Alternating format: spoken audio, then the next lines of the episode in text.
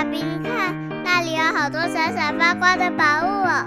真的耶，宝贝，那就是传说中的十灾故事同心阁。我们赶快去一探究竟吧。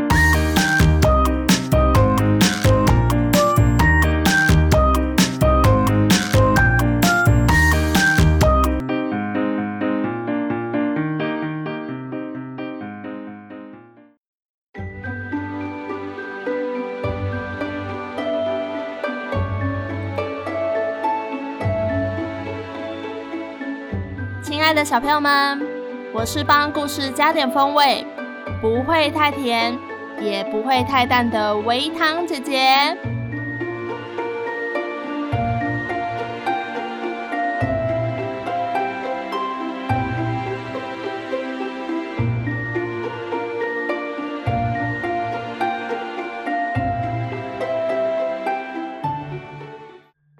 小朋友。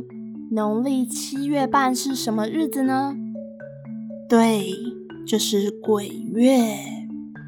所以今天维汤姐姐大放送，要讲两个小故事，一个鬼捉弄人，跟一个人捉弄鬼的故事。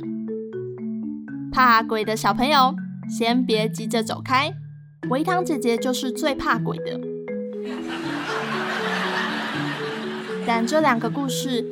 一点也不可怕哦，甚至还有一点搞笑呢。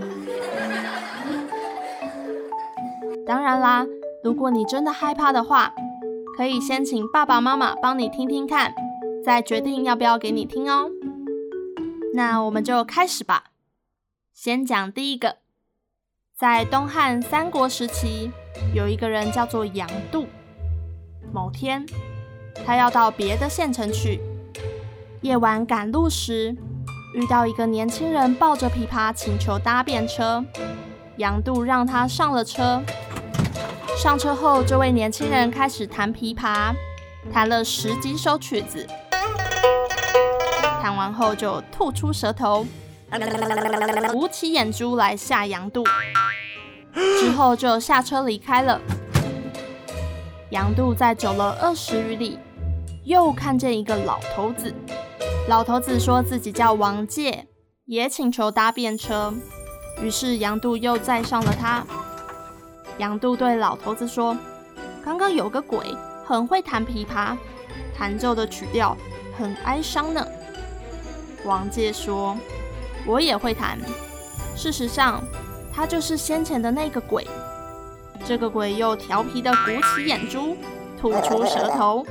杨度被吓得差点晕了过去。”这是个篇幅很短小的故事，故事中的鬼一直缠着杨度，以不同的姿态现身，一下子变成年轻的小伙子，一下子化身成老头子。事实上，这个鬼的兴趣就是吓人而已，并没有做什么伤天害理的事情，算是个调皮捣蛋、爱恶作剧的鬼。而这个故事也点出人们对鬼的很多想象，像是人们认为鬼会出现的时间点是在夜晚，而且会吐出舌头，把眼睛弹出来。这些形象是不是很鲜明呢？跟我们现在的认知也很像呢。再说第二个鬼故事，在晋朝时，有个年轻的小伙子叫做定伯。某一天，定伯夜晚赶路时遇到一个鬼。定伯问：“你是谁？”“我是鬼啊，你是谁啊？”“我也是鬼。”鬼问定伯要上哪儿去？定伯说要去晚市。鬼也说要去晚市。于是他们就结伴同行，一起走了好几里路。鬼突然提议：“哎，我勇走得太慢了，不然咱们互相轮流背对方走，怎么样啊？”太好啦！鬼突然提议，于是鬼就先背着定伯走了好几里路。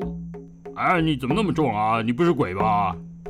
哦，我是新鬼，所以很重。换定伯背鬼时，他发现鬼一点也不重。就这样，他们轮流背了对方好几次。我是新鬼，不知道咱们鬼有什么忌讳害怕的呢？我们啊，最不喜欢人吐口水啦。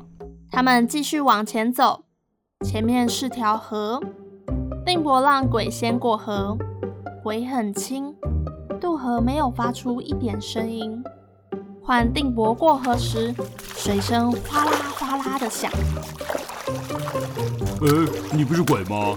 过河怎么那么大声啊？哦，我刚死不久，还没渡过河，所以有声音，别怪我吧。快到目的地时，定国就把鬼背到身上，并牢牢地把鬼抓住。鬼大喊起来，吱吱叫个不停。啊！你干嘛啊？还不赶快把我放下来！定国才不听呢，背着鬼一直进入了晚市，把鬼甩到地上，鬼变成了一只羊。定伯就把这只羊卖了，生怕它发生变化，还向这只羊吐了好几口口水。把羊卖掉后，得到一千五百元。定伯开心地拿着钱回家了。当时人们都流传说，定伯卖鬼。得钱千五。第二个故事很特别吧？一般都是人被鬼捉弄，这篇故事却是定伯捉弄鬼，把鬼耍得团团转。令人印象深刻的是，定伯很机智沉稳，他还急中生智，骗鬼说自己也是刚死不久的新鬼，所以很重，所以渡河有声音，就这样蒙混过关了。定伯一路上与鬼同行，心里偷偷的盘算着，怎么样才能制服这个鬼呢？怎么样才能摆脱它？而心生一计，套出鬼最怕的就是被人吐口水。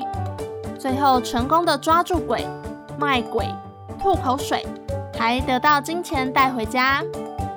维汤姐姐分享的这两个故事都出自《搜神记》。是六朝时期的流行志怪小说。